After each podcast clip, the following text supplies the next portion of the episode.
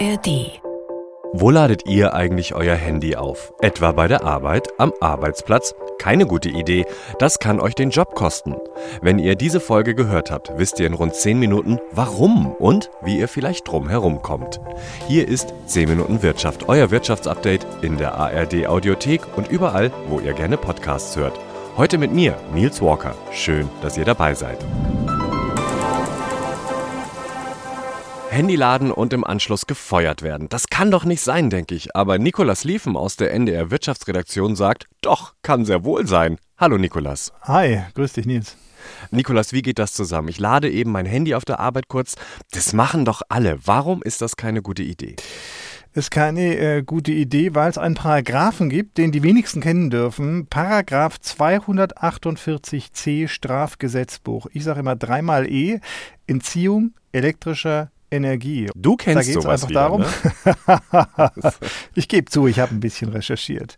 Ähm, äh, mhm. Es geht einfach darum, dass man, äh, äh, heißt es dann in diesem Paragraphen, elektrische Energie absichtlich, so und jetzt kommt die Formulierung, rechtswidrig zueignet. Ich übersetze das einfach mal. Man glaubt seinem Arbeitgeber Strom auch wenn es nur eine Handyladung ist, äh, ähm, so gesehen ist das einfach Stromdiebstahl, solange der Arbeitgeber halt nicht zugestimmt hat. Und das Interessante ist, dass wir gerade ein Urteil hatten zu dem Thema, ist ein bisschen anders gelagert, aber da hat auch ein Angestellter Strom am Arbeitsplatz genutzt und zwar für private Zwecke. Für private Zwecke, aber ich meine, Nikolas, ein Handyladen ist doch gerade mal Strom für einen Cent oder so. Wie, wie kann es denn da jetzt wirklich so eskaliert sein? Worum ging es in diesem Fall? Also in diesem Fall ging es tatsächlich nicht um ein Handy, sondern es ging um ein E-Auto. Und jetzt oh. werden viele sagen, boah, dann hat der bestimmt geladen für 30, 40, 50 Euro. Nee, der hat geladen für sage und schreibe 40 Cent.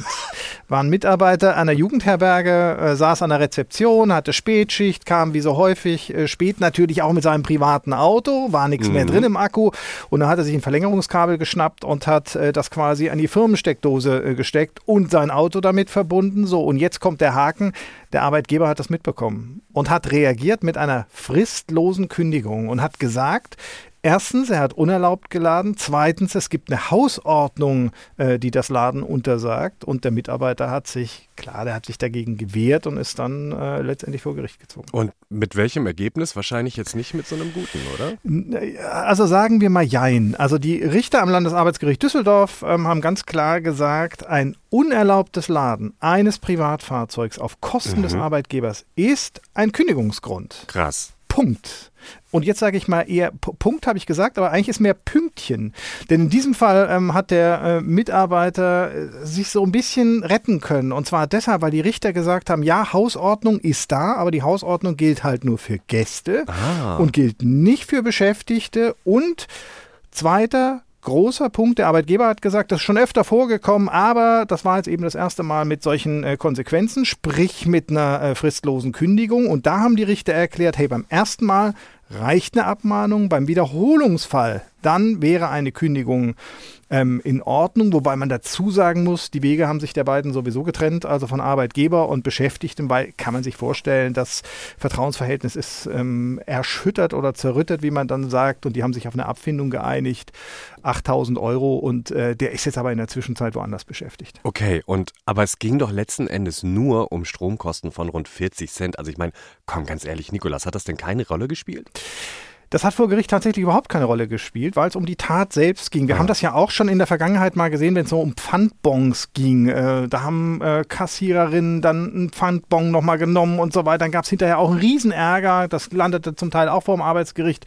Da ging es zum Teil auch um Cent oder um ähm, Euro-Beträge. In diesem Fall geht es tatsächlich um den Vorgang selbst, also um Laden ohne Zustimmung des Arbeitgebers und das ist eben juristisch gesehen eine Straftat, Stromdiebstahl. Ähm, und mhm. interessant daran ist, dass tatsächlich der Versuch strafbar ist. Also du musst noch nicht mal Strom dir ziehen, sondern allein der Umstand, dass du ein Kabel ähm, anstecken würdest, würde wahrscheinlich als Versuch gewertet werden. Wobei man dazu sagen muss, wird von Staatswegen her nicht ähm, äh, so verfolgt, sondern musst du tatsächlich zur Anzeige bringen. Aber wenn du es zur Anzeige bringst, dann äh, droht äh, entweder eine Geldstrafe, kann aber auch dann ähm, mit fünf Jahren Haft enden. Fünf Jahre Haft fürs Handyladen? Nikolas, du spinnst. ja, Niemals. wenn ich das Gesetz gemacht hätte, wenn ich das Gesetz gemacht hätte, würde ich spinnen.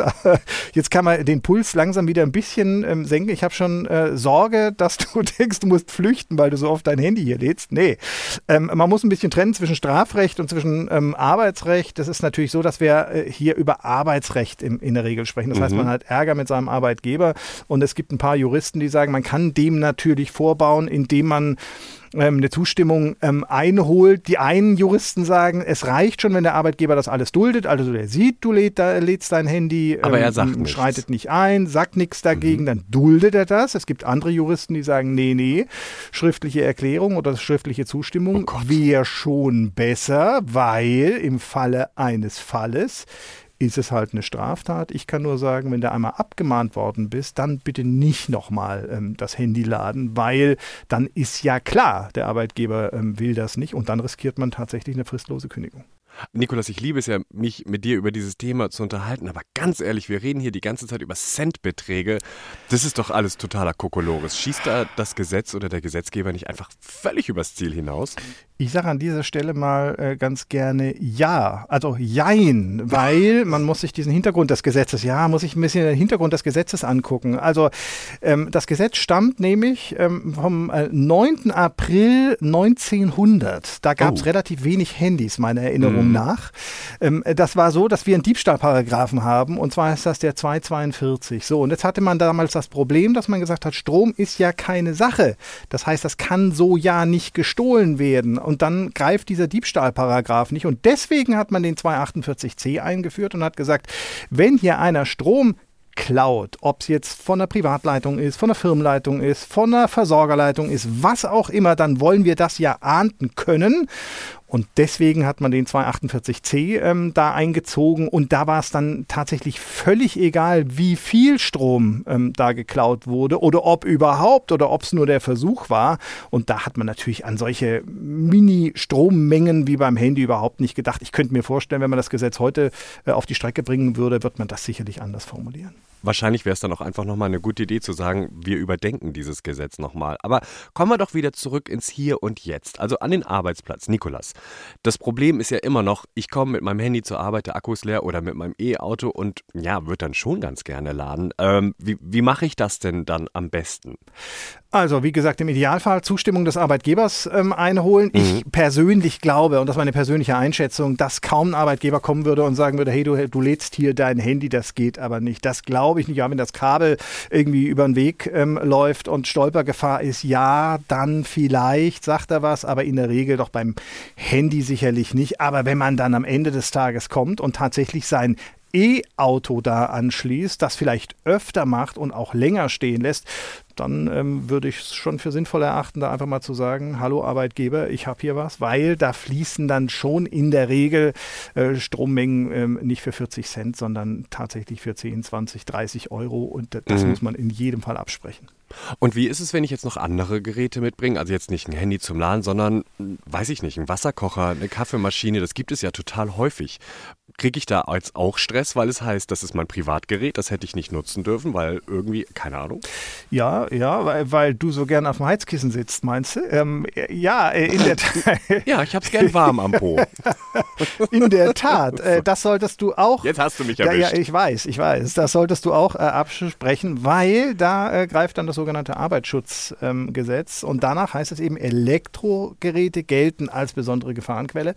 Das heißt nichts anderes, als dass man sich das genehmigen äh, lassen sollte und muss und vor allen Dingen müssen diese Geräte dann, selbst wenn sie genehmigt werden, immer mal wieder überprüft werden. Das kennt man auch aus dem äh, eigenen Unternehmen, da klebt dann oft so ein Label drauf mhm. und dann wurde das exter äh, extern oder intern nochmal geprüft und dann haben die irgendwie ihr Go gegeben, die Techniker, und dann ist das okay. Aber nicht anschließen ohne Genehmigung. Übrigens gibt es auch einzelne Unternehmen, die sagen, du darfst noch nicht mal den Akku vom E-Fahrrad mit ins Haus bringen. Also selbst ins Haus bringen, nicht laden, sondern selbst ins Haus bringen muss man sich genehmigen lassen. Also alles, was mit Elektrik zu tun hat und ich würde sagen, Handy aufwärts einmal das Go holen. Nikolas, wir haben ja heute Morgen in der Konferenz auch über das Thema gesprochen und unser Chef hat dazu uns gesagt, er hat uns jetzt alle in der Hand, weil er jeden von uns schon mal mindestens beim Handyladen gesehen hat Haben wir morgen noch einen Job? Das ist das Gute. Wir haben auch unseren Chef in der Hand, weil ich den auch schon gesehen habe, wie er sein Handy dort lädt. Von daher ist alles gut. Und der hat noch einen Chef und einen Chef, Chef, Chef. Vielen Dank. Es, es gibt immer einen Chef überm Chef. Vielen Dank. Nikolas Liefen aus der NDR Wirtschaftsredaktion. Sehr gerne. Kündigung wegen Stromklau. Selbst wenn es nur ein Cent ist, kann man sich nicht ausdenken, sowas. Habt ihr auch schon mal Stress gehabt mit eurem Arbeitgeber wegen Kleinigkeiten? Oder kennt ihr noch mehr Themen, wo ihr sagt, hey, dem sollen die von 10 Minuten Wirtschaft mal nachgehen? Dann schreibt uns einfach eine Mail an wirtschaft.ndr.de und wir gucken uns das an. Ihr bekommt auf jeden Fall immer werktags eine neue Folge von uns. Abonniert uns einfach und es geht kein Thema mehr an euch vorbei. Mein Name ist Nils Walker. Ich sage Tschüss, macht es gut.